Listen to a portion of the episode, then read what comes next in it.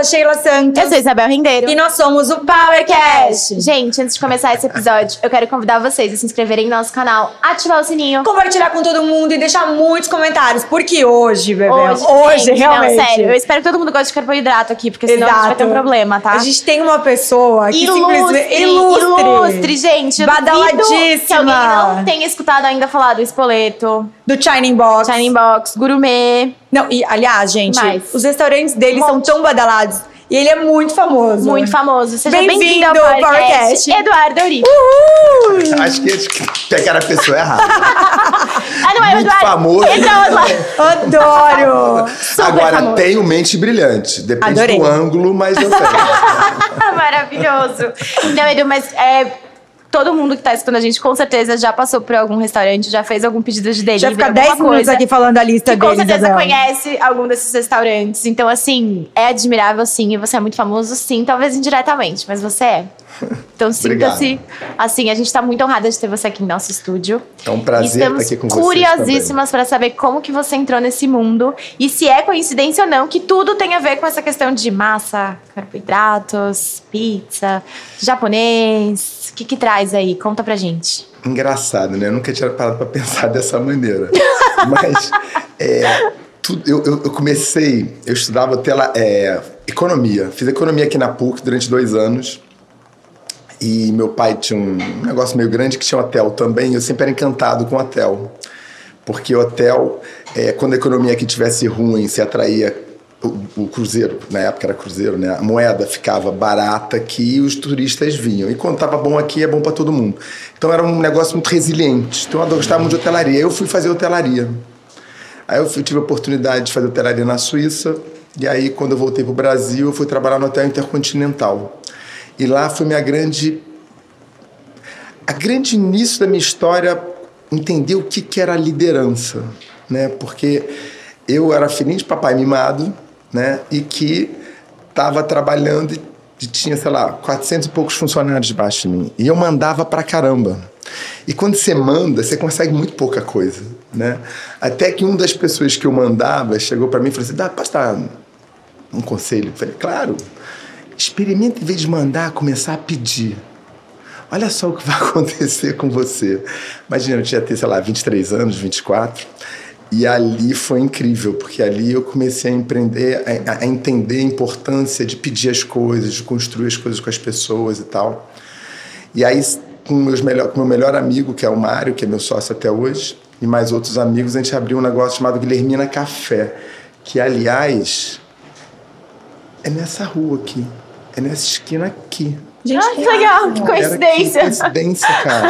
Aqui não é a Rainha Guilhermina aqui? É. Não é aqui a Rainha Guilhermina? Caramba, tô arrepiado aqui. É nessa esquina aqui. Uma esquina pra lá. Em 92, a gente abriu nosso primeiro restaurante. máximo. E, e- e naquela época, vocês imaginam que... 30 90 anos. Tem 30, faz 30 anos esse ano.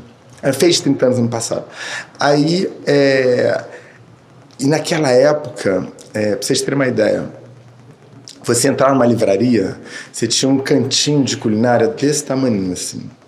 Hoje você vai em livraria, você tem assim um corredor de, livra- de livros de culinária. Você tem vários canais de culinária. Você tem vários chefes que bombaram. A coisa virou cool, né? Trabalhar em cozinha hoje é cool. Trabalha pra caramba, mas é cool. Antigamente não era nada disso, entendeu? Então, é, só o fato da gente ser jovem, de classe média alta e tal, ser dono de restaurante, aquilo já era notícia. Então esse foi o primeiro aprendizado. A gente era muito. A- a gente pontuou muito a, a nossa imagem aos restaurantes. Né? Porque a gente abriu em 92, aí comecei a conhecer muita gente. Sei lá, em três anos a gente tinha cinco, seis restaurantes. E todos indo muito bem. Então, e a gente pautava muito na gente. E, e é um primeiro erro porque as pessoas iam lá para consumir a gente, entre aspas, no restaurante. E acabava que a gente não estava nos restaurantes sempre, que a gente tinha mais restaurantes, estava sempre rodando e tal. E, e a gente tá errado. Você tem que pautar na experiência do cliente. Né? Você tem que pautar a sua marca na experiência do cliente, não em você. No caso do varejo, com certeza. Então, é, foi assim que a gente começou. Então, era o meu melhor amigo, a gente saiu para abrir um restaurante juntos. É, começou aqui no Guilhermina Café, só que é, a gente era muito novo, a gente fez muito sucesso muito novo. Então a gente começou, eu tinha 24, acho que ele tinha 25. ou eu tinha 25, ele tinha 26, mas acho que foi isso. E a gente fez muito sucesso. E aí o sucesso para pessoas jovens, principalmente homem, né? Mulher é um pouquinho mais sábia, né? Mas homem é um idiota, né? Um homem quando faz sucesso cedo, ele se acha. E isso aconteceu Na com a verdade, gente. sou eu assim aqui. Desculpa por tudo. Não, mas é, é isso mesmo. Então, ele se acha. Então, a gente, a gente começou em 92, em 98, 97, a gente estava quebrado, entendeu? Só que ninguém sabia, né? Mas a gente devia, assim... Eu e Mário, a gente devia um milhão de dólares na jurídica. Nossa. Eu devia 450 mil na física e ele 250 mil. E a gente emburacava todo mês 50 mil. Gente do céu. Só que é, essas coisas, eu não acredito que nada seja por acaso, entendeu? Então, é, quando a gente tinha cinco restaurantes, voltando agora um pouco, aí depois eu vou entrar no trigo, que é onde começou o espoleto e tal, é, a gente, eu fui esquiar e na volta eu passei em Miami, porque o cara que eu falei, que foi quem chegou para mim no Hotel Intercontinental, falou: pô, posso te ajudar aqui? Em vez de mandar, começa a pedir, chamava Lorenzo. E era um italiano que cuidava do principal restaurante do, do, do hotel. E num dado momento, a, o hotel estava em crise e ele ganhava em dólar e tal, e o hotel ia mandar ele embora. E eu falei, pô, esse cara é maravilhoso. O que ele fez comigo, ele fez com uma porção de gente. A empresa não pode perder um cara desse. E eu consegui transferir ele para Miami, o Hotel Intercontinental de Miami. E aí, na volta dessa viagem de esqui, eu fui encontrar com ele em Miami. E aí eu falei, pô, Lourenço, que legal te ver aqui, não sei o quê. Ele falou assim, pô, mas você tá.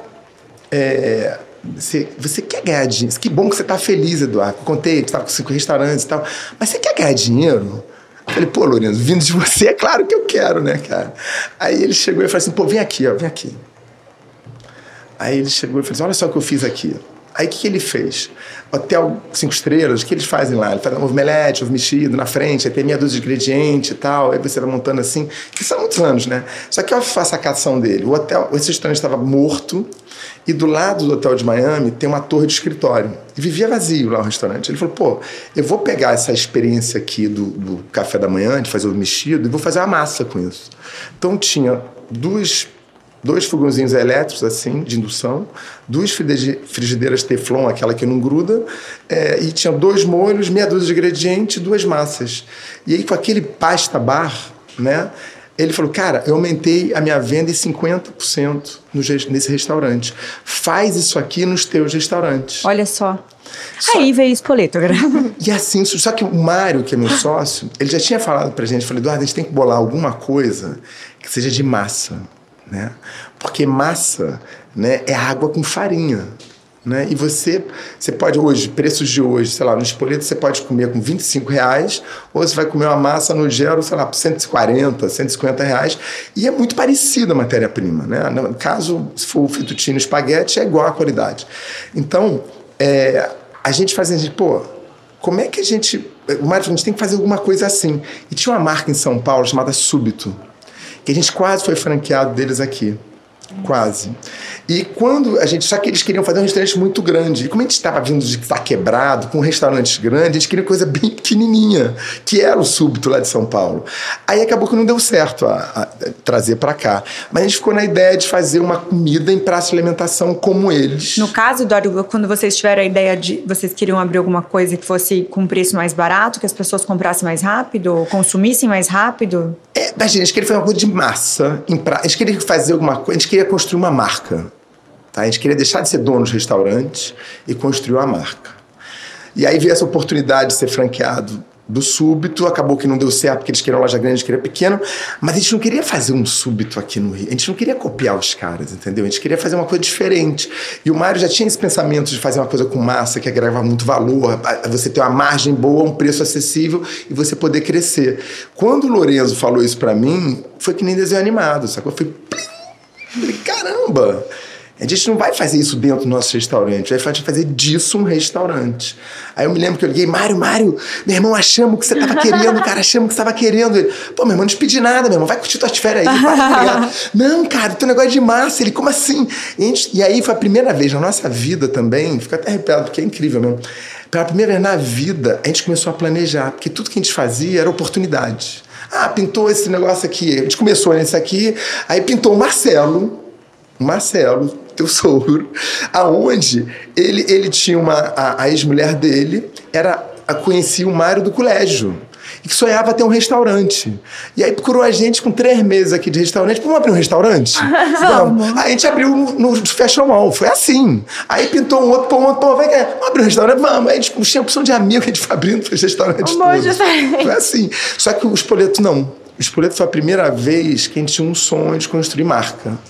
Então, a gente, desde o início, a gente, pô, mas vem cá, uma senhorinha que nunca trabalhou na vida, ela vai conseguir operar um espoleto?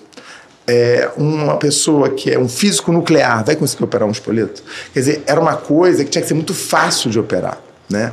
E a gente ficou dois anos pela primeira vez na vida planejando, coisa que a gente não sabia nem o que, que era, né? Tal do planejamento. e aí, Aprendeu na marra, né? Totalmente na marra. E aí, e aí assim, começa o espoleto dentro dessa praça de alimentação chamada Estação, que é onde é hoje a livraria Travessa aqui no Rio, não sei se vocês conhecem aqui, nessa rua aqui, só que muda o nome, que é Visconde de Pirajá. E ali a gente entendeu o seguinte, que Ipanema era um shopping aberto e nós seríamos uma praça de alimentação de Ipanema. Então tinha um café, tinha uma, uma sorveteria, tinha um restaurante Aquilo grande e no segundo andar tinha uma, um sushi bar, a barraca do PP e um quiosquezinho de massa chamado Espoleto. Aí assim começou. Só que parece lindo isso, só que isso acabou sendo o início da nossa quebrada, porque esse negócio faturava horrores, vivia lotado de gente, mas a gente não ganhava dinheiro. E aí a gente acabou separando a sociedade, aí o Mário ficando com estação, porque era um elefante branco, mas por causa do dente de marfim, vamos dizer assim, que era o espoleto. Aí a gente fez de tudo, fizemos boate, primeira raves, música eletrônica, que era na, na garagem do prédio, essas coisas malucas assim. E aí a gente tecnicamente estava quebrado em 98, quando o Mário chega para mim e fala assim, cara, tá vendo aquela água ali? Eu falei, cara, onde? Onde que eu vou pedir para secar? Não, meu irmão, tu não tá entendendo nada. A gente tá afundando, meu irmão, gente vai afundar. E o Titanic vai levar o nosso botinho de salvamento, que é o espoleto. A gente tem que lançar o espoleto como franquia. Eu falei, mas tá maluco, meu irmão, não dá, não dá pra fazer mais nada, tá louco. Eu falei, não, meu irmão, é agora, tem que fazer, vai ter uma feira de franquia aqui no Rio. E a gente precisa é, é, lançar esse negócio, cara. Senão a gente vai quebrar, vai tudo embora. Eu já fui, já arrumei. Eu só preciso de uma coisa de você. Eu falei, o quê? Não, quando a gente for fazer a feira, eu preciso de você lá comigo. Mas ia ajudar um pouco no desenho e tal, mas deixa que eu cuido de formatar essa feira aqui. Aí a gente foi, a gente gastou, sei lá, 5 mil reais na época. Tinha uma mesa, três cadeiras, quatro cadeiras no caso, né? tinha uma televisão com um vídeo. E esse vídeo foi feito pelo estagiário de câmera da conspiração. O, a parte de, papela, de papelada era o irmão de um irmão nosso, que vai até passar o Dudu Garcia, o Gugu, que é o irmão dele, que estava começando. Hoje ele arrebenta, trabalha nos Estados Unidos, tem uma empresa incrível. E, e ele, ele tá, fazia design no quarto dos fundos de empregado da casa da irmã. E a gente conseguiu narrar. As, os modelos eram, eram as vendedores da loja ao lado que a gente trocou por comida para tirarem foto com a gente ali. Gente, você vê que tudo dá um jeito. É, tudo dá Precisava um jeito. ter feito o negócio. Aí, e aí, onde é que era a feira? Né, de franquia. Aonde? Nada, Papai do Céu sempre ajuda. Quem é que era? Era no Hotel Intercontinental. Olha só. Então eu conhecia todo mundo, né, cara? Então os caras, a gente com uma mesinha, era, era o quiosque mais pobre da feira toda. Mas a comida era melhor, né, cara? Que os caras davam tudo pra gente, né, cara? Imagina, eu era gerente de alimentos e bebidas do hotel. Então os caras, pô. Tinha tudo. Tinha tudo lá pra gente. Que sortudo. Você vê que é uma boa oportunidade quando Exato. acontece. É e tudo. aí vocês. É, enquanto não, tempo vocês desenharam tudo isso não, na não, feira? Isso foi de 90 e. Então, em 95 foi quando o Lorenzo falou pra gente. Em 97 a gente abriu esse quiosquezinho e em 99 é quando a gente considera que a gente abriu o espoleto, que foi quando a gente foi para um lugar que era uma praça de alimentação onde a concorrência era real. Porque no comida aquilo praticamente não tinha massa. Por quê? Porque tinha um espoleto em cima. Então ele era todo protegido ali dentro, entendeu? Uhum. E aí em 7 de fevereiro de 99 a gente abre o, o, o espoleto no Shopping Tijuca. Mas como aqui eu tenho um foco de quem quer empreender ou quem está começando a empreender, eu quero trazer uma passagem que é interessante, que a gente estava nessa feira, né? Aí estamos na feira, aí a gente conhecia muito a menina que era da Casa Ponte Kid. Falei, e aí, quantas, quantas é, é, taxas de franquia, quantas lojas vocês vão assinar aqui? Como assim vamos assinar? Não, aqui não é para assinar, não, aqui é para construir marca. Falei, mas como assim?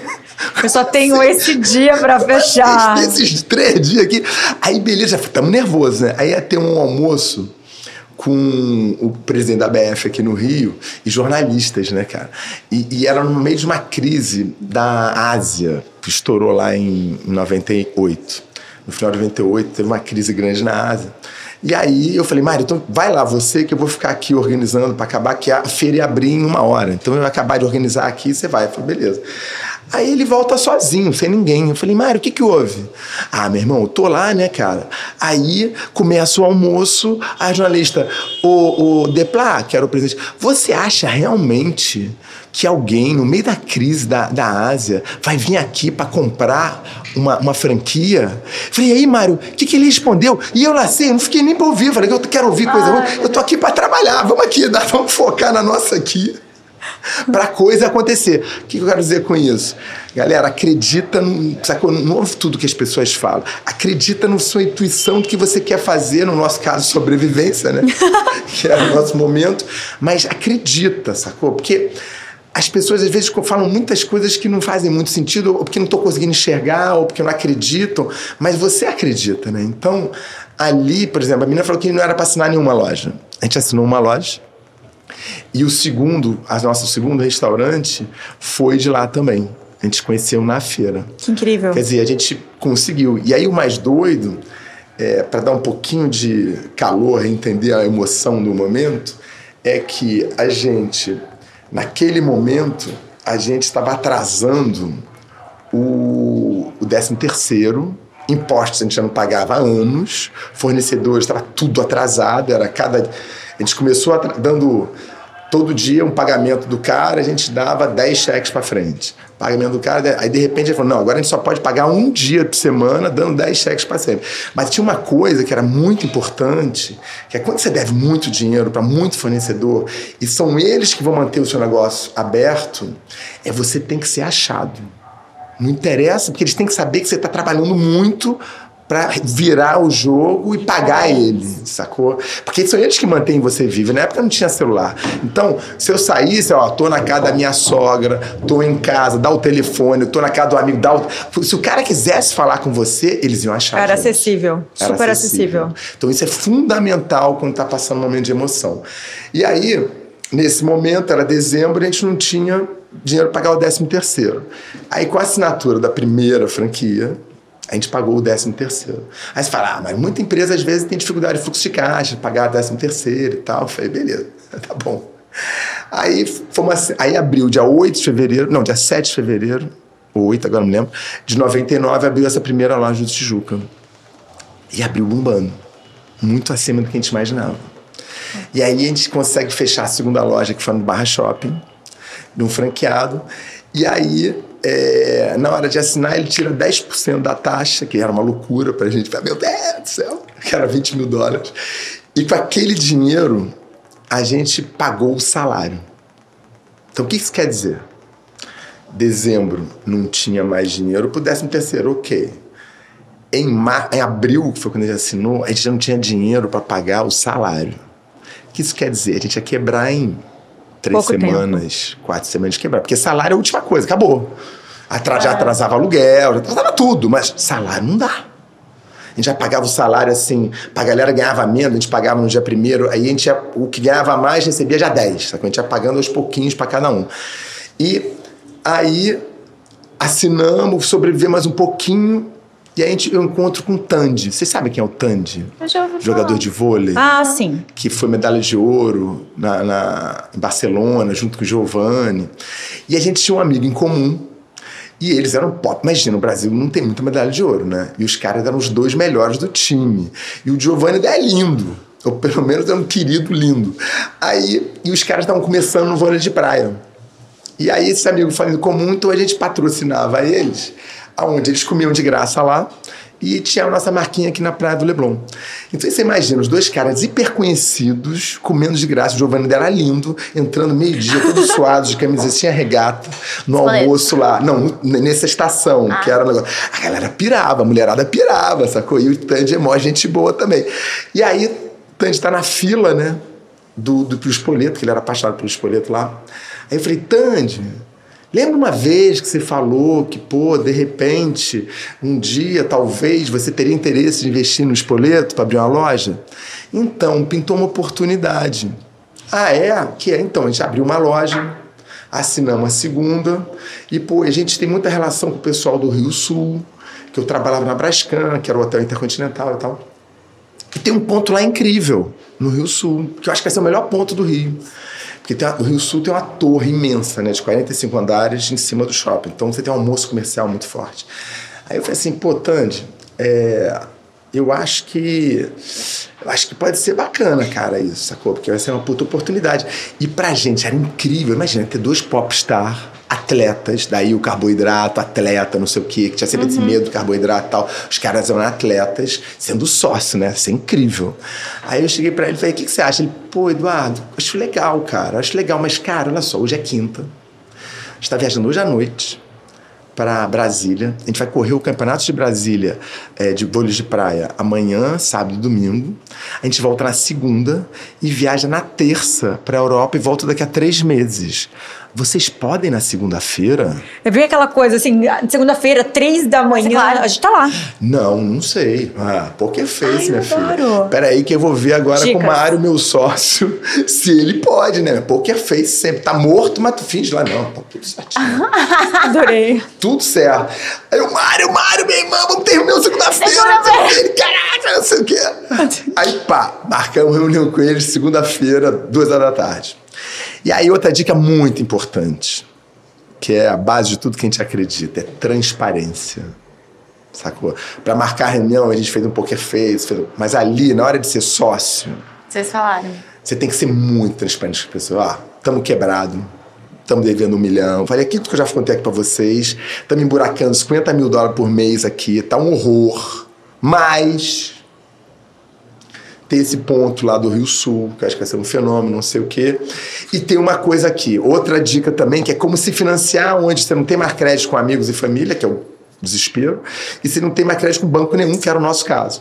É, e uma coisa Episódio importante gente. é que quando você é, é, deve amigos e família, é aquele dinheiro que você vai pagar, você vai morrer pagando, que é amigo e família. Você tem dar um jeito de pagar aqueles negócios. Banco tem que dar um jeito também, mas faz parte do business do cara, entendeu? Então a gente ali sabia que primeiro a família, amigo, depois os bancos.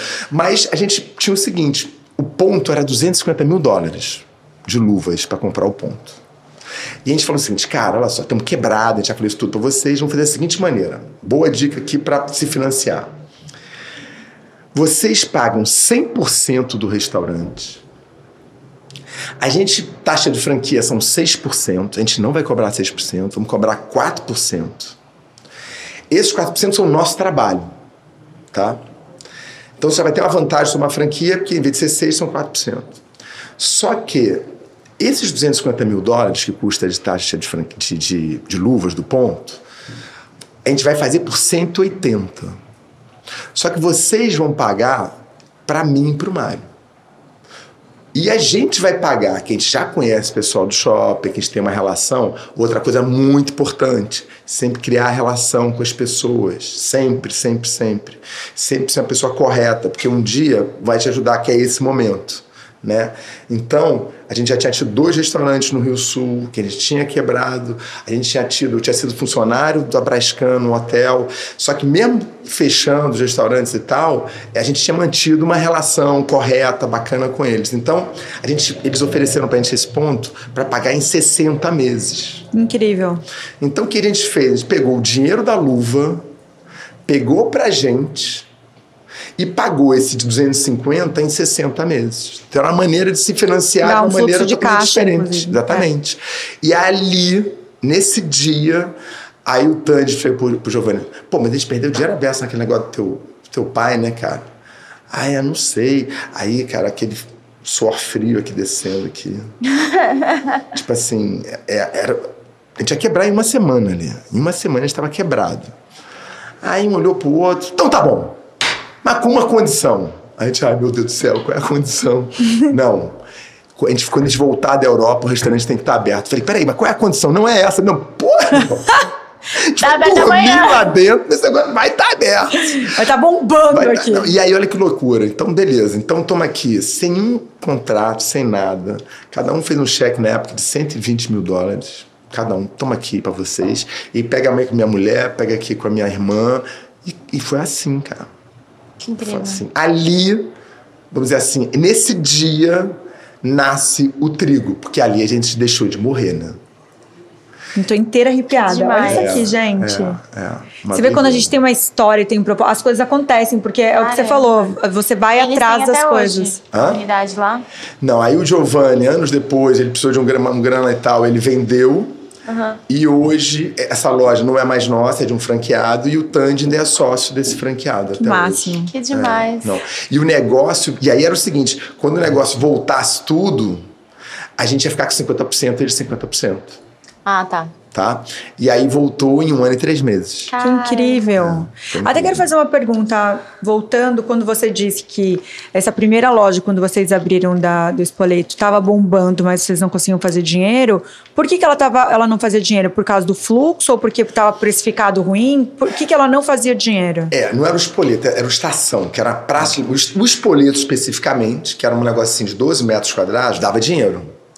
Só que o todo não dava. Por quê? Porque o aluguel era uma fortuna. Uma fortuna, era tipo preço de hoje, sei lá, 30 mil dólares um aluguel Que bizarro. para um restaurante, que é uma loucura, né? Uma loucura, não dá. É, porque na época era 20 mil dólares, então estou chutando aqui, talvez seja até um pouquinho mais, mas que seja por volta de 30 mil. É, e tinha uma coisa que foi excelente a tua pergunta, que era o seguinte. É, para mim é um, foi um maior aprendizado disso, né? É que a gente estava ali para ganhar dinheiro, entendeu? Então o nosso foco era ganhar dinheiro. E a gente ganhou dinheiro nos outros restaurantes, um pouquinho lá no início. Mas ganhar dinheiro. Então esse era o nosso foco. Então a gente não sabia o que era cultura, a gente não sabia o que era valores. E olha que a gente pô, fez um treinamento maneiro, mas, mas não era, não era. O foco não era nas pessoas, sabe? Eu me lembro muito uma passagem que uma menina entrou grávida para trabalhar com a gente. E ela mentiu. E aí eu peguei o dedo em risco, falei, como você fez isso? Você mentiu pra gente, cara. Você, você mentiu, você tinha que ter falado que tava grávida, como é que você faz isso? E é uma loucura o que eu fiz, né? Que você pensar bem, é... imagina você, a pessoa tá grávida, desempregada, arranja um emprego, você acolhe uma pessoa dessa, ela vai ser eternamente grata a você, né? Depois a gente brincava, a gente foi tanto aprendizado, foi tanto que a gente brincava às vezes, você quer ter filho, vem pra cá, porque lugar é mais fértil. Eu nunca vi, todo mundo entra aqui e engravida. na, na época dos espoleto, sacou? E a gente tinha plano de saúde, então tinha todo já. Porque o que a gente aprendeu, cara? Que ninguém faz nada pro outro ganhar dinheiro. Entendeu? Então, você não tem a cultura de nada, que era o nosso caso. Focado em ganhar dinheiro. E, e- e por mais que trabalhasse pra caramba, que era o nosso caso, a gente as pessoas não, se- engajavam. Sacou? Porque o foco era outro. Ah, mas tinha meritocracia? Tinha. Mas não era o suficiente. Então, a nosso maior erro foi, primeiro, é, a vaidade de achar que a gente era muito bom. Então, para fazer esses restaurantes todos que a gente tinha, a gente tomava dívida a um custo muito alto. Porque a gente achava que era imbatível, super-homem, imbecil, total. Imagina, a gente tomava um dinheiro a 5,5%. Nossa. Aí você pensa assim, nossa, não é ao mês. Meu Deus. Ao mês. Nem droga dá dinheiro assim pra pagar negócio desse, sacou? Pô, 5,5% ao mês, a gente acha caro hoje os juros que tá hoje. Imagina ter 5,5% ao mês. Mas por quê? Porque é super-homem, né, cara? A gente é foda, a gente vai. Opa, Dá um jeito. aqui. Sempre achava que dava um jeito. Vai dar um jeito, você, não, vamos, vamos, vamos. Nunca vou esquecer, a, gente era, a vaidade era tão grande que no Guilhermina que a gente tinha aqui, é, a gente é, depois fez um botequim. Aí entrou um, ver um cara lá que chegou para mim e falou: Porra, que maneiro esse botequim. Tava bombando o mas bombando, fechava a rua de tanta gente. Aí o cara falava assim: Pô, mas ó, toma cuidado, não sei o quê, papapá, porque, pô, eu acabei quebrando, também bombando, tal, não sei o quê. Aí eu pensei assim: esse cara não sabe nada, eu sei de gestão, imagina, esse cara não sabe nada. E a gente quebrou aqui né, com, com esse de botequim. Quer dizer, era vaidade. E quando você tem vaidade, você não aprende. Você acha que sabe tudo. E que imbecil de 26, 27 anos sabe tudo, né? Hoje eu tô com 56, eu acho que não sei nada. Então, é, a vaidade é muito perigoso. Muito perigoso. Então, esse foi o maior aprendizado. E o segundo maior aprendizado, que eu acho que, se eu pudesse dar uma dica aqui, que para mim é a coisa mais importante. Primeiro é você com você, né? É você não ser vaidoso, tá sempre aprendendo, porque a pessoa quando ele é humilde, é, ela aprende. Uhum. Ela entende que o erro não é erro, é aprendizado. Né? E eu adoro falar que quando você aprende que todo erro é um aprendizado, você não erra mais, você só aprende. Sacou? Então, é, isso é muito importante, você contra você. Né? E depois, a coisa mais importante que a gente aprendeu é que a gente viu, cara, não dá, né? Deu tudo errado, né? Então vamos ter que mudar tudo. Então a gente entendeu que o foco era no funcionário. O foco era nas pessoas. Até porque era um serviço, né? Que vocês tinham ali. O foco era nas pessoas. A gente não entendia o que era valores, a gente não sabia nada disso. A gente só falava assim: o foco é na nossa gente, o foco é no funcionário, o foco é no funcionário. E naquela época, ele tinha muito amigo, com muito dinheiro e tudo. A gente falava assim, cara, é, é impressionante como o nosso lava-prato que está aqui, ele é feliz. Ele, ele tinha um ambiente tão maneiro que ele era feliz e não precisava tomar remédio, beber ou fazer outras coisas para dormir, entendeu? Ele dormia feliz, leve. Então a gente começou a ver que a gente tinha muito que aprender com lava-prato, com cozinheiro, com atendente, com caixa, com todo mundo. E aí a gente entendeu o que era. A gente ainda não tinha entendido essa palavra cultura, mas a gente tinha entendido que o foco era nas pessoas. Né, que o foco era nas pessoas, foco nas pessoas. Só que a gente devia muito dinheiro ainda né? E, e, e, era muito difícil. E cada taxa de franquia era assim: ah, você pegava o franqueado que tinha a ver com o que vocês acreditavam? Claro que não. Uhum. Né? A gente pegava assim, ó, pegava no pulso assim, ó. Tá pulsando? Ele tá vivo? Ele tem dinheiro? Seja bem-vindo ao Espoleto. Porque a gente, cada taxa que fazia pagar o aluguel atrasado da nossa casa. Uhum. Sacou? A conta de luz cortava lá em casa. Sacou? E, e eu era, como eu te falei para você, filhinho de papai mimado. Meu pai chegou até a 18ª empresa privada do país. E foi pro saco, também por falta de cultura. E eu não aprendi assim, mesmo assim, entendeu? Então, é, ali, é, é, o crescimento era uma questão de sobrevivência. A gente precisava taxa de franquia para sobreviver, para viver, né? E a coisa foi crescendo, a coisa foi crescendo. E aí a gente está indo para São Paulo. Né? E aí, meu pai sempre falava assim: quantos. Olha, vou falar isso aqui. Não, não vou falar isso, não, porque senão os paulistas vão tirar muita onda. Ah, achar demais. Fala, fala, fala. Ele falava assim: não, enquanto São Paulo aceitar o nosso dinheiro, falar a nossa língua e não precisar de passaporte, tem que rezar três Pai Nosso todo dia de manhã. e aí, pra gente, a gente ficava muito feliz porque as pessoas falavam: ah, essa marca é de São Paulo. A gente fala, caraca, essa marca é de São Paulo, os caras acham que a marca é de São Paulo. então, quando a gente foi para São Paulo, a gente falou, cara, é um momento histórico pra gente, porque a gente tá expo... É como se estivesse indo para os Estados Unidos com a marca, sacou? Então era a primeira internacionalização do Espoleto. Aí foi muito bacana que aí a gente tinha um sócio, que era o nosso sócio São Paulo, e a gente brigou pra caramba, e era o meu melhor amigo na Suíça, porque eu fiz hotelaria na Suíça. E aí eu peguei assim o finalzinho do dinheiro do meu pai, então ainda deu pra pegar lá, ter a oportunidade de estar na Suíça. Aí, é, mesmo às vezes atrasava o pagamento, aí tirava de aula, ó, você não pode estudar enquanto não, né? Eu falei, pelo amor de Deus, não tem problema não. Tem... Pai, ó, quando puder, um dia, se quiser algum dia, tá beleza. O tempo aí ter, eu, eu fico estudando aqui no livro dos outros, não tem problema não. Bom, aí é, eu, ele falou assim, cara, eu, tô. A gente acaba, ele fechamos o negócio para ir para São Paulo. Aí ele me liga. Eu falei, ai, meu irmão, Luiz, não aguento mais, cara. O que, que tu quer? Tu nem ia sair de férias, cara. Pô, vamos dar um tempinho um do outro, cara. Chega de brigar. Não, cara, eu acabei de ler um livro aqui que acho que tem tudo a ver com a gente, aquilo tudo que você fala, de pessoas, de pessoas. Mas que livro é esse, cara? A história do Starbucks. Que na época tinha 1.200 restaurantes É, e era o Howard Schultz contando como que ele tinha construído aquele negócio de xícara em xícara, é, focado nas pessoas. E aí, quando ele me deu o livro, eu comecei a ler, né, cara? E aquilo eu fiquei chocado. Falei, caramba, aquilo tudo que a gente sonhava, que a gente acreditava, é possível, porque o cara tem 1.200 lojas, né? Então, pô, é possível, né, cara? O cara do, do, do, do, do Howard Schultz, do, do, do Starbucks, ele foi o primeiro cara a pagar para a galera que trabalha meio expediente, plano de saúde. Você vê como era o foco do cara, dos Estados Unidos, ninguém fazia isso. Uhum. Foi o primeiro Ainda cara. mais com saúde nos Estados Unidos, né? É, então, ele era muito focado, sempre foi focado nas pessoas, sacou? Nos funcionários, né?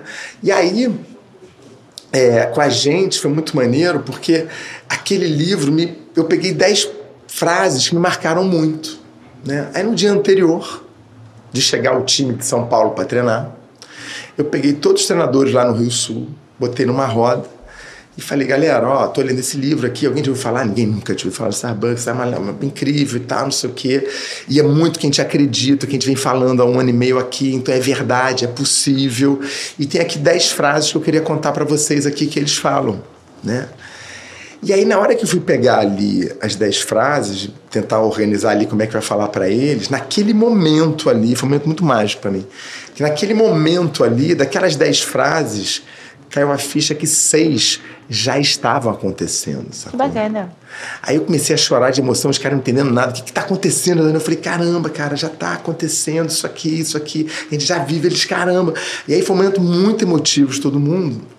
Mas a frase que mais me marcou do livro era: melhor do que você vencer na vida é você cruzar a linha de chegada com o máximo de pessoas possíveis, né? Que é essa coisa de muita gente junto, entendeu? Então, é, é, assim começa assim o trio.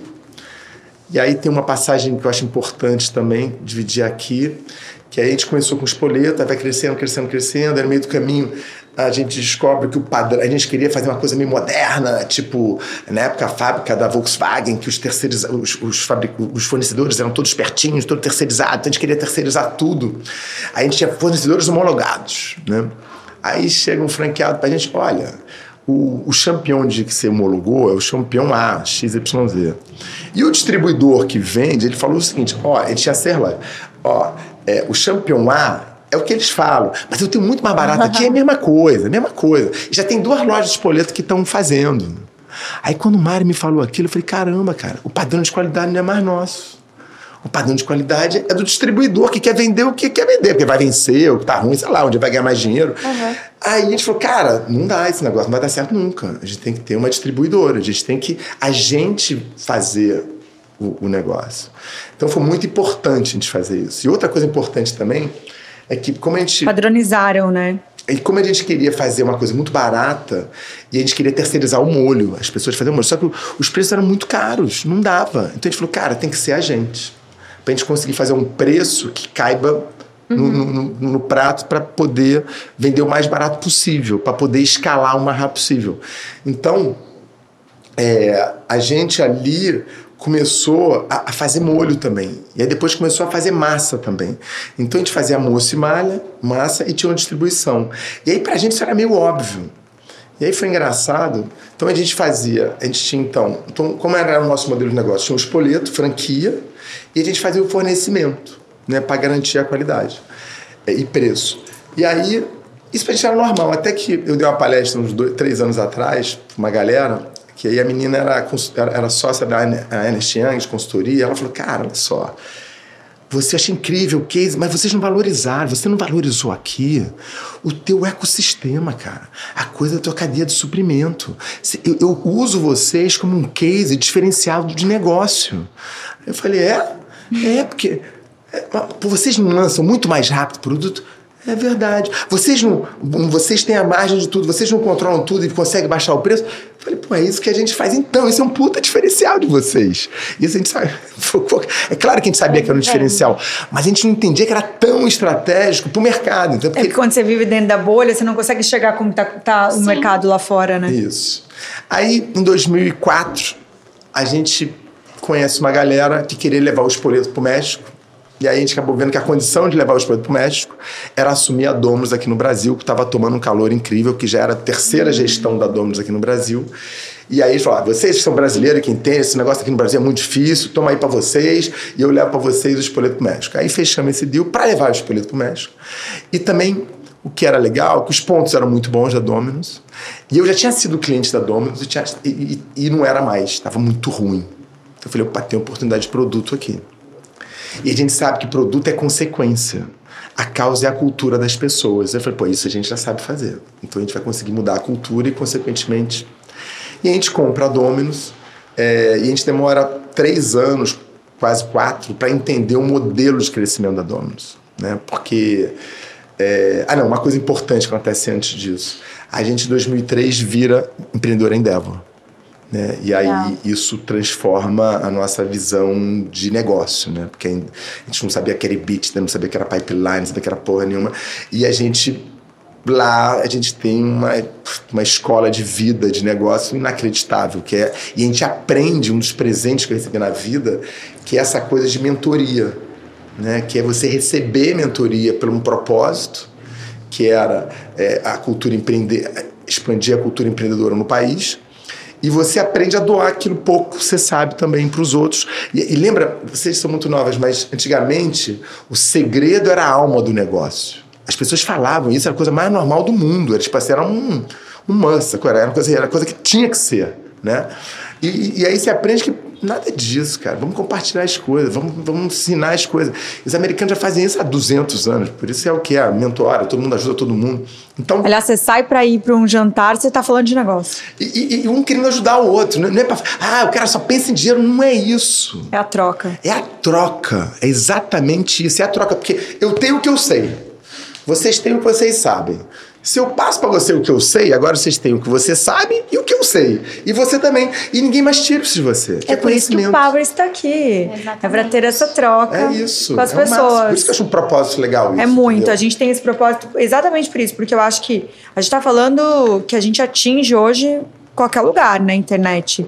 E não tem lugar para empreender. Você imagina, você começou a empreender há mais de 30 anos, você aprendeu na raça, com vários erros e acertos. Então vem aqui toda semana pessoas como vocês, que são inspiradoras, e conta a, a vida real. Olha, me ferrei aqui, eu tive vaidade, eu tive ego, não tive cultura. Não... Então traz coisas que são muito relevantes, têm uma importância para você virar quem você virou dentro da sua empresa né? que são várias. Virar, e né? dá para virar, e dá para fazer. E só não desistir. E esse modelo de negócio seu não é só para a parte de restaurante. Ele funciona né, essa sabedoria que você teve de cultura, de gente, de enxergar valor, funciona para qualquer negócio. Né? O é formato isso. mesmo Exatamente. funciona para Starbucks, funciona para você, funciona para o cara que faz carro. Qualquer então, coisa. eu acho que é, é, ajustar a educação mesmo, de trazer informação. É isso. Vocês em têm... que momento veio o China Inbox? Cara, vou te dizer, mas tem uma coisa, porque eu gosto muito de contar as derrotas, entendeu? Porque fica real. E aí as pessoas realmente podem aprender, né? Então, a gente entra em Devil, compra a Dominus. E aí, dois anos depois, compramos o Cone, que era uma temaqueria que estava bombando aqui no Rio. Eu conheço o nome. Tinha oito restaurantes na época. E bombando, lindo, maravilhoso, mas não ganhavam dinheiro. Porque não tinha cultura, porque não tinha gestão e tal. Então, é, Aí a gente tinha um grupo de uma marca só, que era o Espoleto, que era grande, os outros eram tudo pequenininho, 10, 15, 20 lojas, mas a gente não sabia crescer, não conseguia crescer. E num dado momento a gente aprende a crescer a Dominus e aprende a crescer o Cone. E aí nisso a gente cresce muito, chega a abrir 120 restaurantes, 132 Uau. restaurantes no ano. Uau! E aí a gente, pá, salto alto de novo. Só que aí uhum. já era como empresa. Aí eu tô dando um corredor assim, nessa época a gente tinha, sei lá, uns 500 e poucos restaurantes. É, já, já era um negócio de um porte bacana. E é, passa um cara que tocava a loja própria, que eram quase 50, eram 43 ou 44 restaurantes próprios. E eu vejo ele andando assim na, na, na sala. E era um, um, andar imenso, exagero, tudo exagerado, imenso. Aonde ele fica assim, fala assim, eu falei, que que, aí eu falei, o Daniel, o que que houve, cara? Não, nada não, nada não. Não, o que, que houve, cara? Não, nada não. Pô, meu irmão, fala o que, que houve. Aí botei na sala, fala o que está acontecendo. Não, eu estava lá numa, numa reunião com cinco pessoas de controladoria e a parte financeira, e os caras tudo dedo na minha cara, falando, pô, que absurdo, você está sendo roubado aqui, aqui, que absurdo, você tem que ajudar, tem que trabalhar melhor, não sei o que. Eu falei, e eu falei, pô, cara, quem paga o salário de vocês sou eu, cara. Vocês têm que me ajudar e não ficar botando dedo na minha cara. Né? Eu falei, caramba, tá tudo errado, né, cara? Quer dizer, o escritório passou a ser mais importante que o nosso negócio. Aí quando você olha, obviamente, na época eu não conseguia enxergar isso, a gente começou a enxergar isso, começou a, o, o produto, a gente não estava tão focado no produto. A gente não estava tão focado no franqueado. A gente não estava tão focado. que a gente virou empresário. Sacou? A gente é virado empresário agora. Agora a gente é empresário. E naquela época lá, há uns 10, 12 anos atrás, não, uns 15 anos atrás, pô, era começo do Private Equity aqui no Brasil, então tava bombando, então a gente, todo mundo batendo porta na gente, aí, aí pá, vamos ficar milionário, pai! E aí a gente se perde de novo. A gente se perde de novo. E aí a gente, graças a Deus, a gente enxerga isso. Então, pra vocês terem uma ideia, o espoleto crescia o número de clientes, né? Porque varejo é o número de clientes, não é o faturamento. Porque o, número, o faturamento você aumenta o preço. Então, você aumenta o preço e tal. Você... Agora, a saúde do negócio é um número de clientes. Né? Eu diria que qualquer negócio é isso, é um número de clientes. Então, se você não cresce o número de clientes, ou você está estabilizado, ou se você perde o número de clientes, você está morrendo. Uhum. E a gente caiu uma ficha pra gente que a gente estava perdendo 22% Uau. No, no espoleto. E a gente, a gente identificou que a gente estava totalmente equivocado. E a nossa empresa é uma empresa de médio porte, só que muito complexa, né? Porque tinha uma distribuidora, tinha uma fábrica, tinha, tinha, três marcas aí crescendo pra caramba, franqueadora, loja própria. Era muito difícil gerir aquilo. Então, a gente aprendeu ali que todo mundo sabia um pouco de tudo, mas ninguém sabia muito de nada. Aí a gente tomou a decisão de, pô, vamos dividir a empresa e vai ter uma, uma área de suprimento, e vai ter um, um cara que vai liderar só isso, uma área de lojas próprias e uma área de franquias. E ali, naquele momento, a gente começa a preparar a nossa sucessão. Porque o que, que, era importante também? A gente sempre teve claro que é, o Mário era presidente, eu era vice-presidente, mas eu não queria ser presidente, nem o Mário queria ser presidente. A gente estava presidente, vice-presidente, mas a gente queria formar um time, pra, porque fazia, era tão forte a coisa de liderança, formação de liderança, que a gente falava, galera, quem quer ser presidente? Porque aí a gente não quer, algum dia, porque, porque os caras são muito melhores do que a gente. Uhum. Né? Quem se prepara para ser executivo, ele vai ser muito melhor do que a gente. A gente é bom, né? O que, que o empreendedor é bom? Ele é bom para papel em branco, ele é bom para um momento que tem que fazer uma grande virada cultural, uma grande virada do negócio. A gente é bom nisso, mas fazer todo dia mais bem feito e melhor, organizado e motivando a galera, o executivo que tem os valores que a gente tem é muito melhor do que a gente. Ele é muito mais bem formado que a gente, entendeu? Então a gente começou a preparar a sua sucessão, que era o Tom, que é hoje nosso principal sócio e, e, e, e hoje é o CEO da companhia né? Ele que agora acabou de assumir, ele assumiu a presidência da BF também, que é a Associação Brasileira de Franquia. Ah, que legal. Um cara muito maneiro, um irmão para mim, para o Mário. E todos os sócios que a gente tem, a gente tem hoje 12 sócios incríveis que tocam o negócio, né? E, e aí, então, tudo maravilhoso, tudo maravilhoso, sensacional. Aí conseguimos resgatar a empresa, começar a conhecer não sei o quê. E aí já, já beirando a 700 restaurantes. É, e aí eu, eu bati 50, o Mário com 51. E aí, Mário, a gente não tinha dois salários. Que dois salários? Dois meses da nossa vida guardada em lugar nenhum. Era assim, debaixo do tapete, não, tem dois meses que você gasta por mês e tal. Não, não tinha lugar nenhum. Por quê? Porque como a gente no, antes, quando a gente quebrou, a gente focava muito na grana, a gente tirava um dinheiro da empresa para viver, a gente fez o inverso. Começou a colocar tudo dentro da empresa. Já tudo, é, empresa rica, sócio pobre. Sacou? Empresa rica, sócio pobre. E a gente foi crescendo, crescendo, crescendo, sem precisar sócio investidor. Né? Então, até então, a gente tinha, sei lá, 88% da empresa e sem. Mas a gente não tinha gerado liquidez né? para a gente. Gerado muita riqueza para muita gente, mas não para a gente, nem para os sócios executivos também. E os sócios minoritários também que a gente tinha, Friendly and Friends que a gente tinha. Aí a gente falou, porra, aí o Mário sempre pensou na Domino's como sendo o momento de gerar liquidez. Uma marca mundial, uma franquia. E a Domino's estava bombando. Por que, que a Domino's estava bombando? Porque a Domino's, eu não sei se vocês sabem disso, mas a Domino's foi a empresa que fez a maior e melhor e há mais tempo é, é a transformação digital do varejo. Que incrível. Né? Então, quem. Eu não sei os números de hoje, tá? Mas até 2020, quem tinha investido mil dólares na Domino's ou mil dólares no Google, na Bolsa de Nova York, Ganhou. no Google tinha ganho 3.600%, que é uma loucura, E a Domino's mais. 5.200%. Chocada. Não, chocado. Por quê? Porque ela era empresa de delivery. E ela começou a pensar digital.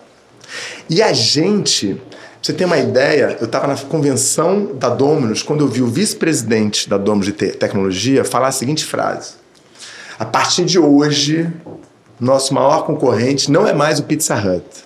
Nosso maior concorrente é a Amazon. Nesse mesmo segundo que ele falou isso, eu cutuquei nosso diretor da Domino's e falei, cara, o que, que um vice-presidente não fala para conseguir um orçamento maior no ano seguinte? Tipo assim, eu sou incrível, né? Ignorante. Eu não estava enxergando o que eles já estavam vendo, entendeu? Eles já estavam enxergando de fato isso.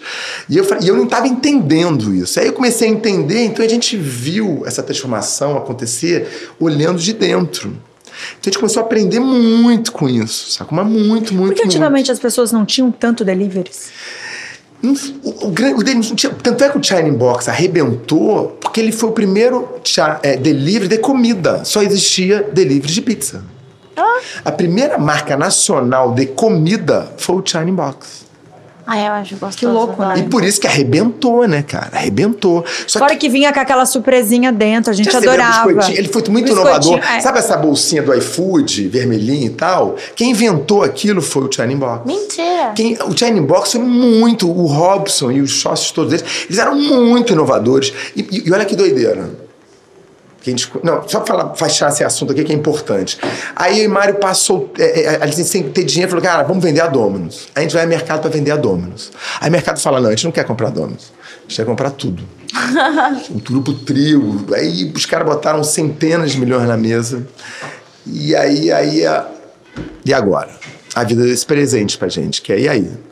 Vocês, a gente tem um propósito, que é a democratização da boa culinária, que é o filtro de tudo que a gente faz. E é, a gente tem nossos valores, que são família, felicidade, hombridade, confiança e liberdade. Tá? Que são valores humanos, não são valores da empresa. São valores que eu quero que as pessoas, que eu quero que meus filhos tenham. São valores que a gente quer que todo mundo que trabalhe lá tenha e viva nesses, trabalhe com esses valores, né? E esse é um exercício importante de construção de cultura, é você construir com seus valores. Mas a gente chegou naquele momento e aí? Vai querer ficar milionário por três gerações ou vai continuar com seu propósito, com seus valores, não sei o quê? E aí é um- uma decisão importante, né? E aí, num dia, tava em Angra, meu filho pegando onda lá, eu vendo aquela cena, eu falei, quer saber? Eu tenho uma família maravilhosa, uma mulher que eu sou louco por ela, uma família com saúde maravilhosa. Eu, eu não tenho dinheiro, tenho um patrimônio, mas eu já sou milionário porque eu, sou, eu tenho um propósito todo dia quando eu acordo, né? Então, se acordar com um propósito, isso é ser milionário. Se tem uma família incrível, isso é ser milionário. Então eu falei, porra, não vou vender não vou vender, eu voltei, desde quando eu voltei dos Estados Unidos, que a gente estava lá operando, ajudando lá na operação dos Estados Unidos do Espoleta, eu falei, cara, não vou vender. Aí liguei pro Mário domingo, falei, aí contei isso pro Mário e tal, eu falei, cara, se você quiser vender, Mário, irmão, fica mais para você, a tua participação pode valer mais do que a minha, eu não vou vender. Aí ele ficou calado, dá dois dias aí.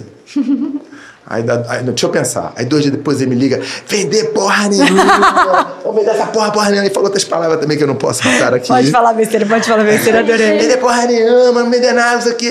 Só que a gente falou, pô, mas e se a gente conseguir vou fazer... assim, não vamos, não vamos, não vamos, não vamos. Eu falei, e se a gente fizer as duas coisas juntos, né? Que é ficar milionário, mas continuar se divertindo com o que a gente agrega valor, que é com cultura, com gente, com foco. Porque é uma decisão bem séria a ser tomada, né? É. E aí a gente falou assim, cara, vamos tentar ficar milionário ao mesmo tempo, ficar no negócio focando no que a gente realmente entende e gosta. Só que a gente viu que não existe cultura nem juízo de valor. Cada empresa tem uma cultura diferente.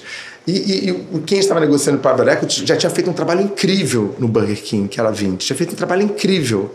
Então eles eram the clients pra gente, né? Porque eles pegaram a Domino's, que era a marca que estava mais bombando no mundo, e falar para os clientes dele, ó, Já fizeram no Burger King, vamos fazer agora com a Domino's igual. Então, só que eles achavam que entendiam de restaurante também, e a gente também achava que entendia de restaurante. Eles falaram, cara, isso não vai dar certo. Aí a gente chegou, na, depois de meses negociando, a gente chegou na mesa para falar isso. Aí na que estava na porta, eu contei isso tudo para eles que eu estou contando para você. Chegamos na porta, aí o Cadu, que era o sócio, mas Eduardo, posso fazer só mais uma perguntinha? Estava na porta, assim, metade tinha saído da sala. Claro, Cadu, o que, que você quer? É, vocês venderiam só a Dominus? Cara, na hora que ele falou isso. Só pode estar de sacanagem, né, Cadu? Como assim vender sua Dominus? Cara, eu só te fiz a pergunta, cara. Porra, meu irmão, um ano sem dormir praticamente, terapia duas vezes por semana. Porra, a gente veio aqui pra vender a Dominus. Cara, é claro que a gente quer vender a Dominus. Adorei, gente. Adorei. É claro que a gente um quer ano vender de a Dominus. negociação. Gente, Dá pra não comprar Dominus mesmo? Aí, aí você vê, né, cara? O que foi muito maneiro é que a vida desse presente tem que escolher. Aí vai ser valores e propósito ou vai ser grana? Né? E a gente ficou com valores e propósito e a grana veio. Pra ver como vocês amadureceram, né? É, e De como a consequência. gente já tinha aprendido que o dinheiro era consequência, mas agora, intuitivamente, virou consequência mesmo, entendeu? E aí, dois meses depois, a gente vendeu a Domus, 2018. E aí, em 2019, foi o melhor ano da história do Espoleto. Por quê? Porque em 2016 a gente tinha entendido que estava caindo 22%, e nos Estados Unidos a gente tinha criado o primeiro modelo de negócio com o nosso propósito desde o início. Então a gente já tinha o modelo pronto lá. E a gente levou nossos melhores franqueados e operadores e e consultores do que cuida dos franqueados para lá, e juntos a gente conseguiu, com eles, pegar um modelo que era 250 metros quadrados e transferir para 30 metros quadrados. O modelo não tinha um chefe que era formado em cordon bleu para um modelo onde, pô, aqui o cara começou como lava-prato e chegou a gerente e ia virar chefe. Então, o, o propósito, né, te ajuda a melhorar um negócio. Então, e quando você tem um propósito, que não, que- como é que a gente enxerga que é propósito? Alguma coisa, é um legado que você deixa para a sociedade. Né? Propósito não pode ser um posicionamento de marca. Tem que ser qual é o propósito da sociedade. Então, como é que a gente chegou nesse propósito? Porque a gente olhou para trás, quando o Tom trouxe o Simon Sinek, que ele fazia aquele negócio Golden Circles, ele falava assim, cara, é, como é que a gente traz o porquê das coisas, né? E o porquê era uma história de é, olhando para trás, né, a gente viu que quando a gente começou na pacimentação no espoleto, a gente sem saber, né, cara, me lembro, nosso foco era, não, era sair de quebrar e foco no funcionário. Ah, a gente já tinha um modelo disruptivo, que hoje é disruptivo, é na moda e tal. É, o cara escolhia o cliente, tinha uma coisa de customização, era uma coisa muito moderna. Então a gente cresceu muito rápido. E o fato de a gente ter crescido muito rápido e tá vendendo muito bem, é, a gente virou referência na praça. Então o que aconteceu? Todo mundo que a gente começou era prato de plástico, talher de plástico, uma comida quase de plástico né? Só que aí a galera começou a entender que, pô, o que vende é que esses malucos estão fazendo aqui. Então todo mundo para ser prato de porcelana e a qualidade melhorou muito na praça de alimentação. Então a gente, sem saber, a gente mudou a vida de milhões e milhões de brasileiros, classe média, que se alimentavam na praça de alimentação. A experiência da vida dos caras. Falou, cara, agora a gente vai fazer isso sabendo, sacou? Só que é, a gente acredita que propósito é uma coisa que entra pelo coração, nem pela cabeça, nem pelo bolso. Então, é uma coisa que você vai fazendo aos pouquinhos, aos pouquinhos, porque de repente, cara, esse passa a ser o filtro da nossa empresa. E foi assim a construção, entendeu? Então a gente pegou esse modelo que foi os Estados Unidos, a gente pilotou lá e começou a mudar em 2016. Em 2019 já tinha mais de 180 restaurantes mudados. E ali foi o melhor ano da nossa vida. Arrebentou, e mesmo sem domas, arrebentou, cresceu pra caramba. E em 2020, estava batendo isso tudo. Que incrível. E aí vem a pandemia. Gente, eu tenho bilhões de perguntas Eu também, mas antes a gente vai presentear ele. Eu quero falar sobre, sabe, sobre quem? Fitoervas. Porque a gente está falando de uma marca de coração, de- já entra sustentabilidade, uma marca 100% Super vegana. Pra você. Exato. Muito legal. Espero que você goste. É, a Vitória ela tem um cuidado de dentro pra fora, né, chefe? Tem coisa pra Exato. cabelo aqui? Cabelo. Ah, tá só pra cabelo, na verdade. Casa, Pensado corpo. em você. Alisar cabelo foi feito pra mim isso. A Fitoervas é para casa, corpo e cabelo, Eduardo. Adorei. Ela é 100% vegana Adorei. e tem sempre um propósito de sustentabilidade. Uma marca Exatamente. brasileira. Ó, esse é pra mim aqui, ó. Clareador de cabelo. Adorei. Esse aqui é pra mim. Esse é pra você presentear a sua esposa. É, com, certeza. A gente pensou na família inteira e na casa Ai, também. Tem Exato. presente pra mim aqui? Vários um presentes, monte são todos pra você. Enquanto isso que vocês estão assistindo o nosso, nosso episódio, tá passando aqui o QR Code, vocês clicam, entregam em todo o Brasil. Fitoervas tá nas melhores drogarias e perfumarias do Brasil. Exatamente, gente. A gente convidou vocês a conhecerem. Eles estão com espaço aqui no Rio de Janeiro também. De spa. Massagem, um Legal. monte de coisa. Ah, isso eu sou cliente mais forte lá. ainda. Adoro spa. Adoro. Uma Onde é que delícia. é aqui? Na Avenida Atlântica. Opa, que legal. Vou, É. Com certeza, aqui perto. Aqui pertinho. É. Eles vão abrir vários lugares também. Vão abrir no. Vão abrir. Eu já contando, né? À É. frente. Não sei se eu posso contar, mas vão abrir em outros lugares. outro- aqui no Rio Pronto, fica surpresa. Eduardo, eu quero até fazer uma pergunta falando de espoleto, que a gente é, entrevistou o Antônio da Porta dos Fundos. E não tem como não falar que eles lançaram à época, nem sei quanto tempo atrás, um episódio do Espoleto onde chegava o Fábio, chegava lá e, e- e perguntava. Eu juro que quando eu assistia, a- quando lançaram, eu dava muita risada porque eu me sentia daquele jeito. Que eu chegava e falava, "Gente", porque assim, a gente sabe o que a gente já quer comer. É. Mas chega lá, acho que o excesso de, de Não, e você produtos. pensa também, ai, mas e se eu fizer diferente hoje? Aí fica lá. Exato. Como é que, e assim, dá pra usar, né? Será que esse produto funciona com esse produto? Como que foi pra vocês é, o impacto? impacto. Cara, foi muito legal. A gente sempre foi muito focado no cliente, né? Então, a gente sempre conversou com o cliente. Eu não- sei se vocês notaram, mas eu sou careca, né? Eu sou careca. E o Mário, meu sócio, ele, ele é- é mais baixinho um pouquinho que eu. E a gente, na hora de estar quebrado, é, a maneira da gente se continuar sócio, melhores amigos e tudo, era a gente se sacanear muito. Mas, mas na ferida, né? Não era assim. Era na Então a gente sempre sacaneou muito. Isso da nossa cultura sempre teve essa coisa de um brincar com o outro o tempo todo. E, e você descarregar o, o desconforto em relação a qualquer coisa da outra pessoa através de uma brincadeira. Que você fala a verdade, mas você não machuca, você faz uma coisa meio brincando ali. E aí, é, então isso fazia parte da nossa cultura. Então, por exemplo, teve um franqueado que chegou pra gente e falou assim: Cara, tem um cara de stand-up comedy esculhambando os poletos, sacaneando o cara lá, não sei o que, papá. A gente falou: É mesmo? É? Vamos levar ele pra convenção. Esse cara vai ter que esculhambar todos nós, todos nós franqueados, funcionários, todo mundo. A gente sempre foi dessa maneira. Aí eu tô numa sala de reunião e a gente sempre foi ligado à internet, porque a gente achava que a internet antes de existir essas mídias sociais todas, era uma maneira de escalar a conversa com o cliente. Uma- Então a gente tinha sempre alguém, tinha um gerente há muitos anos de focado nisso. Aí chega essa gente e falou: Eduardo, tava numa reunião, um papelzinho. Temos um vídeo sobre a gente. Adorei, né? Aí eu falo, é bom ou é ruim? Aqui, Ela, né? É muito ruim. Aí eu, gente, tudo bem? Eu vou dar uma saidinha aqui e já volto. Aí eu saí, eu Adorei chorei. Eu chorei de rir, né? Achei maravilhoso, maravilhoso. E, cara, muito bem produzido, muito bem feito. E tinham 400 views o vídeo. Aí, quando eu vi aquilo, eu fui começar a olhar o que as galera falava. Ah, isso parece o samba, isso parece o samba. Falei, que parece o samba, meu irmão. Isso é espoleto, cara. Tá maluco? Isso é espoleto. Falei, meu irmão, a gente tem que estar junto desses caras. Descobre quem são esses caras e a gente tem que estar junto. Dá, dois, dá um dia, ela faz descobrir. É uma galera que tá começando aí e os caras são do Rio. Eu falei, ah, são do Rio? Melhor é? ainda, Melhor então ainda. tá. Então vamos marcar no Baixo Gávea com os caras. Mas por que Baixo Gávea? Porque lá eles vão ver que tinha gente que nem a gente. A galera da televisão, tá, tudo atorzinho, tudo gosta de Baixo Gávea, nós também. Então vamos marcar no Baixo Gávea. Aí rápido. Aí marcamos no Baixo Gávea com eles, três dias depois. Aí os caras lá, a gente contou essa história, que a gente ia gratar e tal, não sei o que. Ele falou, porra, a gente achou aqui que havia um advogado, para coisa da TIM, que a gente falou aqui antes. Eu achei que havia advogado, porque os caras que embarcaram com a gente, não sei o que, papá. Eu falei, não, meu irmão, olha só, a gente não quer um advogado. A gente quer uma coisa. Porque eu vi lá nego falando que, porra, aquele negócio ali é, é samba. Tem que esse negócio, tem que chamar espoleto. E a gente quer botar uma cartelinha no final. Isso nunca pode acontecer. Mas se por um acaso acontecer, por favor, mande e-mail para sosespoleto, arroba, né? Porque acho Não, ela- vocês mandaram muito bem. Aí, aí ele foi pro YouTube para fazer isso no próprio coisa. Aí o YouTube co- cobrou 400 mil. Pra Uau! botar o nome Espoleto. Ele falou: quer saber? Vou mudar não sei o que, mudou não sei o que lá, botou o nome Espoleto, quer dizer, mudou lá o que e botou sem nada. Agora, vamos fazer uma resposta? Eles provocaram na gente. Falei, adorei. Mas a gente tem que fazer o roteiro. Eu falei, adorei de novo. né? Adorei. Adorei.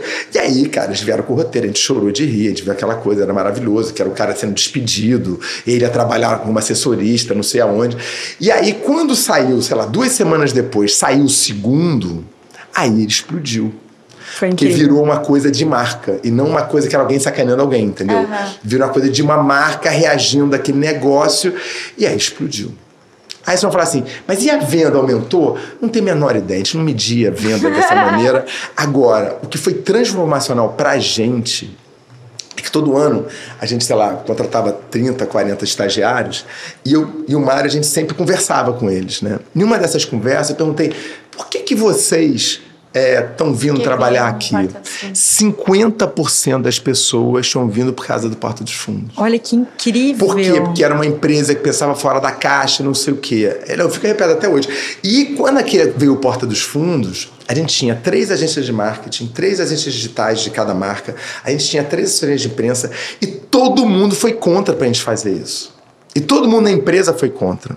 Só quem foi a favor fui eu, Adoro. o Mário e o Tom, que na época era Eu diretor dos adoro boletos. eles, eles realmente entram. Era nós três. A gente falou, cara, a gente vai fazer isso, que é muito divertido. Os caras não sacanagem, foi maravilhoso isso. E aí, cara, o que aconteceu? A gente, em função disso, entendeu que ninguém entendia o que estava acontecendo. Foi ótimo, mandou todo mundo embora, né? Não, em função disso, a gente pegou esse dinheiro todo, que é para esses negócios todos, e criamos uma house digital, que se transformou numa house nossa. Então hoje a gente tem uma agência que faz tudo do Grupo Trio, de pessoas incríveis, legal. que vivem a nossa cultura, que vivem o nosso negócio. Ah, mas você voltaria para Artplan. Artplan é uma agência incrível. Né? A gente tava, sei lá, há oito anos na Artplan. Eu falei, cara, a gente só vai sair porque vai ser a nossa. Ah, o Grupo Sal, que é outra agência incrível também, que eu adoro. Não, porque agora vai ser aqui a gente. Entendeu? E aí a gente entendeu o seguinte, cara, e vamos contratar cérebro. Quando a gente precisar de um cara muito cabeçudo, a gente contrata você. Então, pô, o Grupo Sal é o nosso parceiro, eles fazem muito branding com a gente, faz todos os branding externos, a gente faz com eles. Por quê? Porque eles ajudam na formação da nossa, da nossa galera e traz um pensamento fora da empresa. Então, você não vive o dia a dia, mas você contrata um cara incrível para fazer a história com a gente, entendeu? Nossa, Eduardo, Nossa, não vou demais. mentir, porque é, eu vou- essa vez que saiu deles, eu lembro que eu mostrava para todos os meus amigos. Eu achei de uma expertise muito grande, porque era, era, era uma crítica. Era uma crítica inteligente. modelo, ao modelo. Exatamente, era inteligente. Porque realmente eu não via como ruim para o restaurante, eu via gente, consumidor, né, chegando lá com muito mais dúvidas. com muito mais dúvidas. Você chegava lá, você não sabia o que você queria. Realmente, eu falei, gente, realmente, você chega lá e é a gente. Você não consegue escolher o negócio. Por quê? Porque tem muita coisa. E, e acho que o, o próprio atendente deveria ser um saco para ele, que tipo assim, gente, chega a pessoa, quer qual massa? Aí da massa, a hora que ele consegue passar pro, pro, pro negócio, e chega até a hora do molho, é é uma. Por isso que tem fila, que as pessoas não conseguem. Mas você vê como o ser humano é, é ver cardápio. Netflix, você vai ver Netflix, demora quanto tempo pra ver um filme? Pela quantidade que tem, né? sabe Não tem um filtro. Não, isso que são opções, né, reduzidas. Imagina se fosse um negócio. Exato. É Eu achei loucura. fantástico.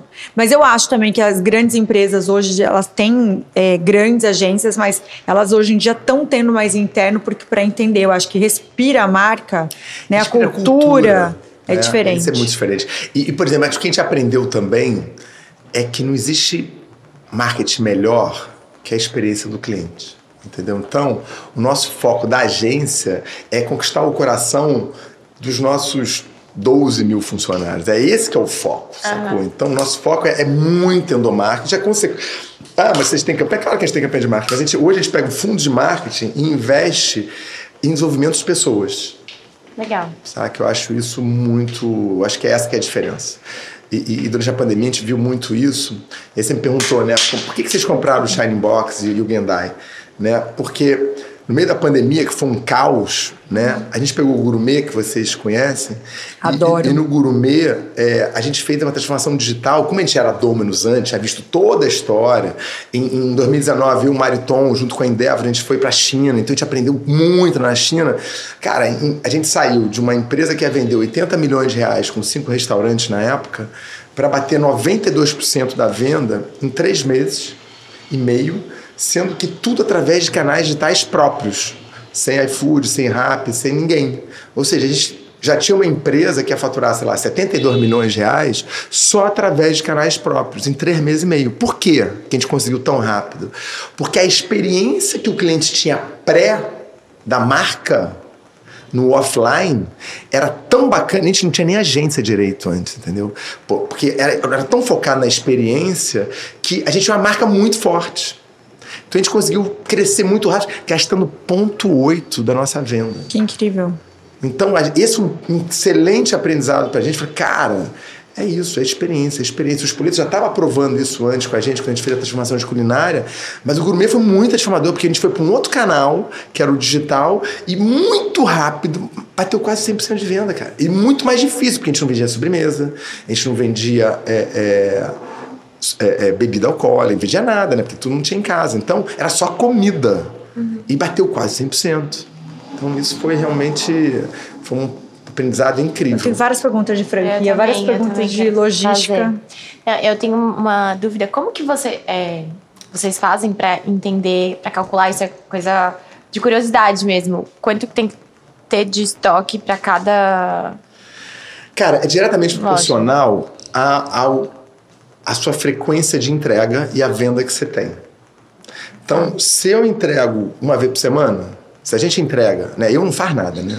Então, se a gente entrega uma vez por semana, é, a gente precisa ter o, e, vai, e, e, tem a previsão da venda X, a gente tem que ter um estoque Y e tem que ter um pedido outro igual. Então, a, o, na hora de você fazer o pedido, você tem que ter o, o, lead time, né? Que é onde o tempo que você pede e o tempo que você recebe. Uhum. E tem lugares que demora 28 dias, né? Ah. Então, é muito complexo. É muito complexo. E a gente está cada vez mais trazendo isso mais automático, mais integrado, mais o sonho. E aí a gente está começando a buscar também, agora, em vez de ter uma cabeça, não, um fornecedor Brasil todo, não, vamos ter. O que, que o Brasil mudou, né? O Brasil mudou muito. Tem muitas empresas bacanas regionalmente. E o Brasil é muito grande, é um continente. Então, é, vou começar até a semana que vem, junto com os franqueados do Shining Box, fazer um piloto para o Nordeste, onde ver que produtos que a gente pode comprar localmente, em vez de trazer um presunto de Santa Catarina uhum. para entregar lá. Pô, será que não tem ninguém fazendo um presunto bacana, um frango bacana no Nordeste? É impossível não ter. O Brasil mudou muito. Então, pô, vamos desenvolver esse cara. Vamos fazer uma coisa regional. Então, a gente vai começar a pilotar mais isso também para ser mais mais regional, aonde se aumenta a, a qualidade do produto, também. você gera mais economia local e você é, é, diminui o custo né, do produto e melhora a qualidade para o cliente. Ou seja, todo ah. o ecossistema funciona e o franqueado fica mais feliz. Então fica todo mundo mais feliz, né? E a gente faz parte do capitalismo consciente. Então a gente está sempre tentando buscar essa história do, do, do, ecossistema como um todo, né? Como é que todo mundo ganha mais, né? Eu tive uma conversa com o fornecedor sexta-feira, falei assim, cara, não é a gente ganhar dinheiro de você ou você ganhar dinheiro da gente. É como é que a gente pode ganhar mais dinheiro junto com esse propósito, uhum. que é a democracia da culinária. Ou seja, como é que a gente pode pensar é, de diminuir o preço no tempo ou com escala sem diminuir a qualidade, ao contrário, melhorando a qualidade, né? que foi o que a gente vem fazendo ao longo do tempo. Então, eu acho que o grande barato hoje é que a gente tem um propósito incrível e a gente é bom com gente. A gente é realmente bom com gente, né? O Tom, outro dia estava me provocando, cara, a gente tem que trazer com, o nosso propósito, a gente tem que trazer gente, porque esse é nosso maior patrimônio. Sempre foi, mas agora está muito claro, com a passagem da pandemia, que é, foi, foi incrível, sacou? A gente mandou 273 pessoas embora, a gente bateu 18% da nossa venda. Imagina, a gente tinha 800 e poucos milhões de venda no sistema, caiu para 18%. Então foi uma tragédia, né? muito horrorosa. Todo mundo teve a tragédia emocional que todo mundo passou e a gente já teve essa tragédia econômica. Né? E a gente focou em três coisas. Era focar no caixa, não, primeiro focar nas nossas pessoas, no caixa e delivery. Então a gente tomou todo o dinheiro que o mercado deu para a gente possível, para a gente dar o máximo de crédito para nossos franqueados possíveis, porque a gente sabia que tinha que sair com o máximo de franqueados possíveis depois disso, porque a gente ia ter uma empresa sustentável, senão não ia chegar lá. Mas aí voltando para a coisa do, do, do, do, delivery, a gente fez uma história de pessoas que é, quando a gente mandou essa galera embora, foi o dia mais duro da nossa vida, né? É, era a galera que já era pós-trigo. Olha que lindo, cara até me emociona, porque foi, foi realmente um dia mais duro da nossa vida, assim. Ai, vou chorar. Querer te mandar embora, assim, gente que estava com a gente há 18, 20 anos, construindo essa coisa toda, sabe? E de repente pessoas já tinham trabalhado com a gente, cara, todo mundo fazendo uma onda para contratar essa galera, sabe?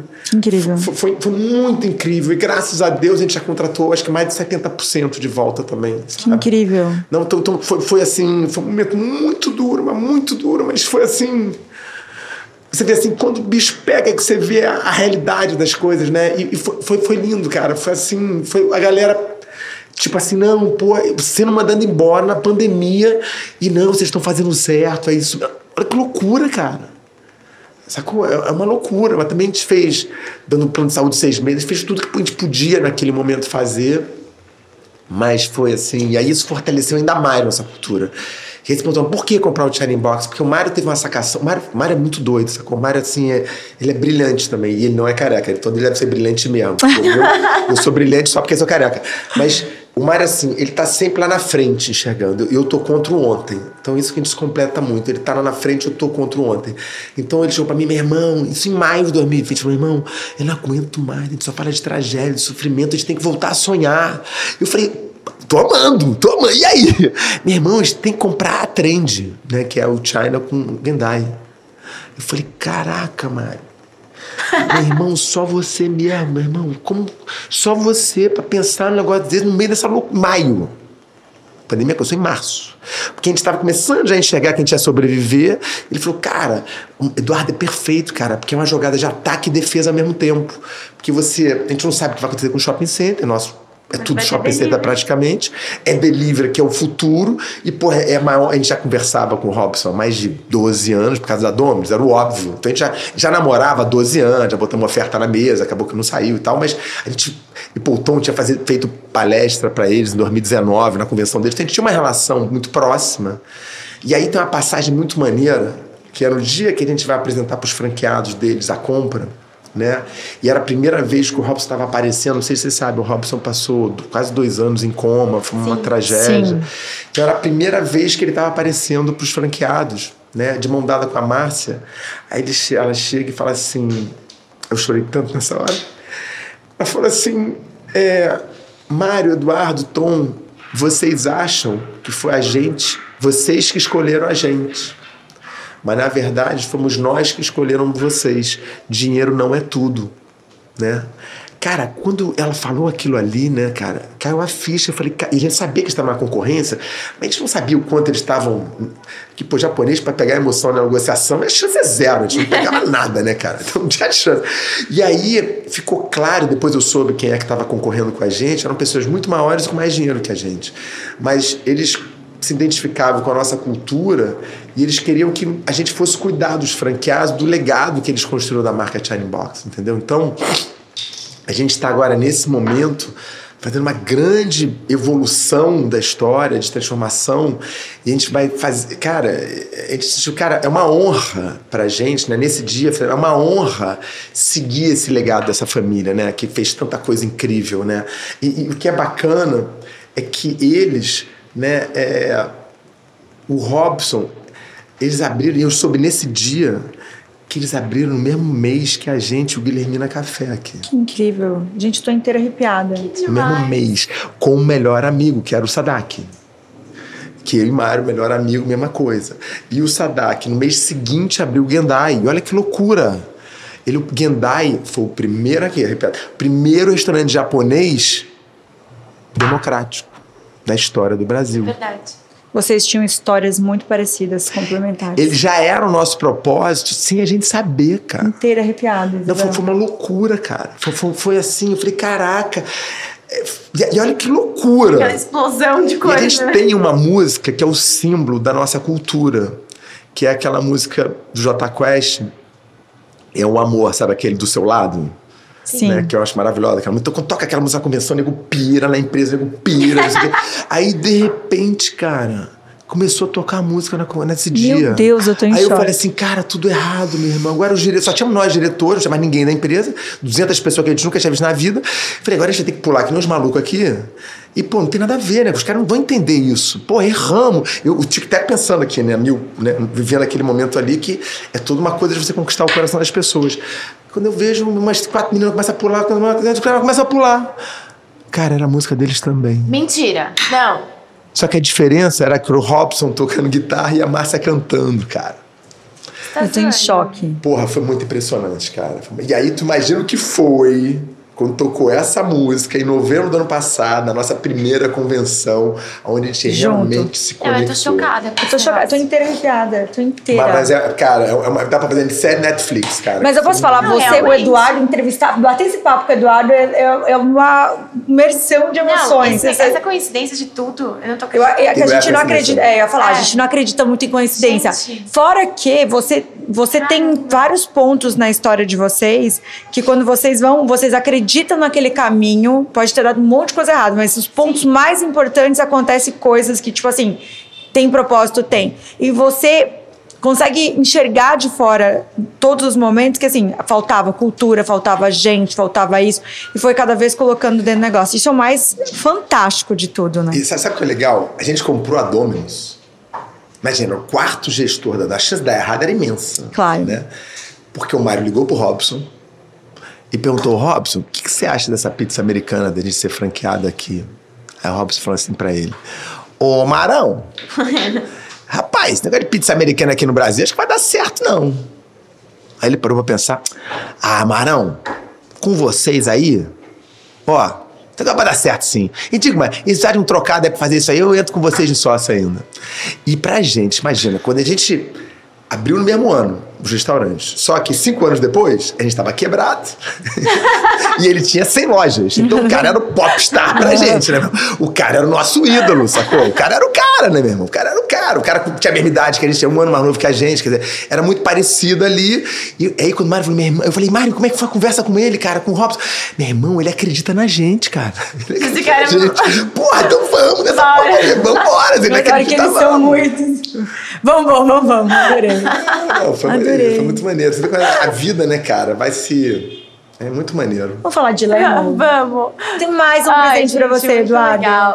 A Lemon Basics, que não é, é- é A gente que adora camiseta, né? Que agora não é só mais camiseta, né, Bebel? Isso, eles estão crescendo um mix de produto, mas a ideia é trazer pelo Tá básico blazer também um agora produto e calças. premium. Ah, Exatamente. que também tá aqui no nosso QR Code, entrega pra todo o Brasil. Todo o a Brasil. Lemon. Né, Dá pra ver que eu gosto de camiseta, né? Estamos aqui juntos já de Não, ainda Ai, tem um match pra você. aqui a roupa. Eu falei, cara, a adorei. mulherada toda arrumada aqui. Eu falei assim, pô. Não, tá certíssimo. E É tem aqui no Rio, se você quiser conhecer lá. Tem no Rio de Janeiro, Barra. tem em São Paulo, tem em Porto Alegre. Até um beijo pra Eu Samanta, que é obrigado. a dona da, da Lemon. Que o básico é essencial e merece nosso olhar mais cuidadoso, né, Bebel? Sim. Vamos entrar nas powers, Che? Vamos. A gente já tá no horário. As powers são perguntas mais rapidinhas. Tá. E polêmicas. Brincadeira. Não, Eduardo, a gente pode bater papo mais de três horas com você que vai render Powercast aqui, horrores. Vamos lá. Poder Você- fazer uma minissérie. Adoro. Não, porque uma coisa que a gente pode falar mesmo, tá? Que eu acho muito legal, é uma, é uma coisa que é importante compartilhar, é que eu acho a gente um bom exemplo para isso, é a transformação digital. Tá? Que é incrível. Porque a gente é restaurante, né, cara? Então, a- a- e, e depois a gente tem que fazer um podcast só falando sobre transformação digital, tá? Porque é pra, pra galera entender que qualquer um pode fazer, todo mundo pode, tá, tá muito no início, então não tem nada que não, não dê para fazer ainda. Todo mundo pode fazer, sacou? Porque se a gente fez, imagina, a gente era restaurante, a gente vai ter esse ano. Prova- Ano passado foi 51% das nossas vendas através de canais digitais. Incrível. Né? Esse ano o espoleto vai ser tipo 70% do espoleto. Então vai ser uma loucura. E, e aí vem dados, então tem muito aprendizado para falar disso, sabe? Que eu acho que é legal para compartilhar esse aprendizado, que é bem legal. Não, eu queria fazer Que minha legal. pergunta de franquias que eu nem cheguei, nem cheguei a falar sobre isso. Eu vou, vou entrar nas primeiras powers. nas powers, vou perguntar. É, quando a pessoa vai comprar uma franquia, o que, que ela tem que avaliar? Primeiro, se ela se identifica com o que ela vai fazer. Né? Franquia, numa, primeiro se identifica, eu- isso ela com ela mesma. Pô, mas eu gosto do produto, da- do serviço, do que for. Eu me identifico com aquilo. Eu quero fazer aquilo. Isso é o mais importante. Quer dizer, mais importante não. É, é a primeira resposta importante. A segunda, muito importante, é os meus valores pessoais têm a ver com aquela franquia? Tá? Isso é muito importante. E o terceiro, essa franqueadora, ela entende franquia como um modelo de negócio de ganha-ganha de todo mundo ou um canal de venda que eu quero crescer, crescer, crescer, crescer, abrir lá, vender franquia, taxa de franquia? Porque, infelizmente, tem algumas marcas que eles vão para venda de taxa de franquia. Quando alguém falar abrir 200 lojas ano passado e o cara tinha 10, Não vá. Porque não é bom. Ah, por exemplo, da tinha mil, 1.200 mais 20%, o cara já tem uma mega estrutura para fazer isso acontecer. Tá? Mas não vá. Por quê? Porque virou uma corrida de taxa de franquia. O cara tá vendendo, ele tá comprando, ele tá vendendo taxa de franquia, não um negócio. O negócio dele é a taxa de franquia. Então, é muito perigoso entrar nessas coisas. Porque às vezes é até bom a experiência, eles identificam, os valores são legais, mas eles foram influenciados por algumas empresas que, que fazem um pouco de aceleração, que tem umas boas, outras nem tanto, é, e que acaba que enfraquece o modelo, o cara cresce rápido demais e não tem estrutura para dar suporte. E aí ele explode. Entendeu? Então isso é muito perigoso. Então o principal é eles se identificar, depois os valores são iguais e se o cara entende, porque a beleza da franquia é o franqueado entender que ele é líder e não dono da verdade, de um processo onde você vai ter pessoas com experiências de vidas incrivelmente diferentes da sua e que está todo mundo querendo construir uma coisa em conjunto. Quando você entende isso, a franquia é o melhor modelo do mundo de negócio. Porque, independente de qual seja o negócio, porque você não tem obrigação como franqueador de saber o, principal, de gerar inovação na ponta o tempo todo, mas você tem a obrigação de ser o líder da geração de conhecimento e inovação usando toda a rede em construção. Então, isso é, é como a gente acredita. Adorei. Legal.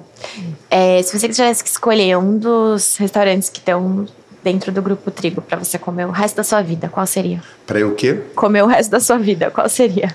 Ai, eu, eu, eu, eu, me mataria antes, porque eu ia tentar comer de todos. Eu não, vou, eu não tenho. Não dá. Imagina que teus filhos todos vai agora dizer qual você ama mais. Qual é, é tipo qual é o... Eu não, você imagina. Jamais. Eu amo todos meus filhos, minha família toda, meu, todo mundo. Eu amo todo mundo. Essa. Eu gosto, até porque ninguém come uma coisa todo dia. O bacana de ter várias marcas é isso, é você comer um pouquinho. E a gente tem, sei lá, 11 marcas digitais também, então tem várias coisas de cada um tem uma coisa, cada um um dia. A gente tentou, Isabel, tentou tirar dele alguma coisa. Tudo bem, tudo bem. Mas foi uma boa tentativa. é, existe uma técnica de crescimento sustentável no negócio? Não existe uma, eu não diria uma técnica, mas você tem que pensar o seu negócio. Eu nunca vou esquecer, a gente estava fazendo 10 anos de espoleto, a gente chamou o Ricardo Young, que era o cara mais especialista em sustentabilidade do Brasil, um cara fantástico, fantástico, uma, era uma lenda viva naquele momento e para mim continua sendo uma pessoa muito especial. A gente levou ele para a convenção, para abrir a convenção sobre sustentabilidade, que eu conheci ele através da Endeavor e tal. E ele falou assim, cara, a sustentabilidade, e eu acho que isso que é o principal que ele falou, ele falou assim, cara, é, não pode ser um posicionamento, não pode ser um, um, uma campanha de marketing. A sustentabilidade tem que gerar dinheiro. Né? O pilar econômico, social e ambiental é um tripé. Se algum deles não funcionar, ele não, não funciona. Não é assim. Então, tem que ter esse tripé econômico, social e ambiental. Quando esses três funcionam e gera valor para alguém, você tem um negócio sustentável de fato, entendeu? Mas você tem o, é o ambiental, mas não gera dinheiro, você tem o social, mas não gera dinheiro, ou só tem o dinheiro, não tem o ambiental, é, não fica, quer dizer, na nossa maneira não fica de pé. E ainda tem todos os outros stakeholders, que é você entender que o, o seu funcionário é teu cliente também o seu cliente pode ser seu funcionário. Então você, é, tem que o teu fornecedor é teu, não é teu inimigo, é o teu cara tem que estar tá construindo com você um sonho maior. Por isso a importância do propósito, de não ser um, um funcionamento da empresa. Quando você bota que é para a sociedade como um todo, né, o gourmet, por exemplo, vocês gostam tanto, o gourmet é a gente levando o que a gente aprendeu aqui em praça de alimentação de para restaurante mais bacana, de experiência, entendeu? Então, é, é você ser fiel àquilo que você acredita. Adorei. Legal. Hoje, é, dentro dos deliveries, né, vocês já têm uma preocupação com essa questão de reciclagem, meio ambiente? Total. Por exemplo, o, o gourmet, que tem um delivery lindo, umas caixinhas tem lindas. Mesmo. Mas quando você acaba de comer, e, o saco de lixo é imenso, cara. É imenso, é um lixo horroroso, sacou? E a gente, ah, mas o papel é isso, aquilo. Tudo que a gente pode fazer, mas é, você pode falar o que você quiser, mas você olha pro lixo é imenso. Não adianta, vai brigar com o que é aquilo? Então a gente já está dois anos tentando desenvolver, ainda não conseguiu, a gente vai chegar lá e o China vai ter isso também, que é o quê? Embalagens recicladas. Que é o que o espoleto faz há 19 anos, né? A caixinha do espoleto, aquele Tupperware, é isso. Né? A gente faz no espoleto há 19 anos porque a gente queria dar um presente. Ah, é ótimo esse Então, lembra da menina lá do, do, do, que ganhou medalha de ouro nas Olimpíadas? A, a, qual é o nome dela? Que que é na ginástica olímpica, e ela usando a caixinha do espoleto, cara. Acreditei, Máximo. cara. Ela tava usando a caixinha do espoleto. Mas é muito boa essa é caixinha mesmo. Então, a caixinha do espoleto tem milhões em casa. Então, aquilo é bacana. Então, a gente tem uma maneira que você vai, você utiliza em casa para alguma coisa. Então, a gente quer fazer pro, pro China alguma coisa similar ou pegar tipo isso aqui que é de bambu e fazer isso reutilizável, aonde você cria um, um ecossistema que o o cliente guarda, lava na casa dele e a gente busca de volta. Ah, que legal. Então a gente já está pilotando uma no gourmet e a gente está tentando imaginar. A pessoa é pode chegar lá e falar assim: ó, eu ganho, ganho algum. algum benefício, né? É, você tem o custo da embalagem, você não vai ter mais, né? É. Que a, a embalagem representa 6% do negócio. Então você tem como ter um, um ganho e, e, você você entra na história do ecossistema, entendeu? E, e, e, é lindo, né? Uma coisa de bambu linda. Então a gente está desenvolvendo, a gente vai fazer isso, que é acho fundamental. E aí estamos tentando já testar a bicicleta elétrica. Já tem bicicleta em todos os lugares, não tem? A gente está tentando toda maneira que, que consegue fazer. Legal, que legal. Vamos dar um último presente para o nosso convidado? Vamos dar um box. Esse aqui é um último presente para você, maravilhoso. É um box que eles entregam mensalmente. Esse seu é um que tem a opção de ser personalizado. Então a pessoa preenche um questionário e eles entregam mensalmente os produtos na casa da pessoa de acordo com as necessidades dela. Ela é ótima. É ótima. E legal. o legal é que eles se preocupam com essa questão do consumo. Então eles entendem o tempo que a pessoa demora para usar o produto para mandar outro de uma nova marca para a pessoa conhecer. Tô as coisas que é a pele, né? Não, tem mais pele que a maioria das pessoas. É, e as coisas que você não for Preciso usar, cuidar, você dá né? de presente para sua esposa. Eduardo, você entra lá, responde esse questionário que a Bebel tá falando. Inclusive, tá, gente, enquanto a gente está contando aqui, vocês podem entrar aqui no QR Code, entrega para todo o Brasil. Faz o seu clube de assinaturas, tem mais opções de assinatura, várias boxes maravilhosas, né? Maravilhosas. E aqui você ganha, então ele entende que esse mês você recebeu shampoo, shampoo e algumas outras coisas, sabonetes, né? E na outra semana você recebe outras coisas. Dá para fazer até pelo mês. casal, né? Outro mês. Exato. Dá para fazer pelo casal. Exatamente, não, é muito legal e tem para homem, para mulher, você preenche o questionário e vem de acordo com as suas necessidades. É muito, muito bom, bacana. parabéns. Você. Eduardo, passa suas é, redes sociais, se você tiver alguma que você queira passar para as pessoas te seguirem.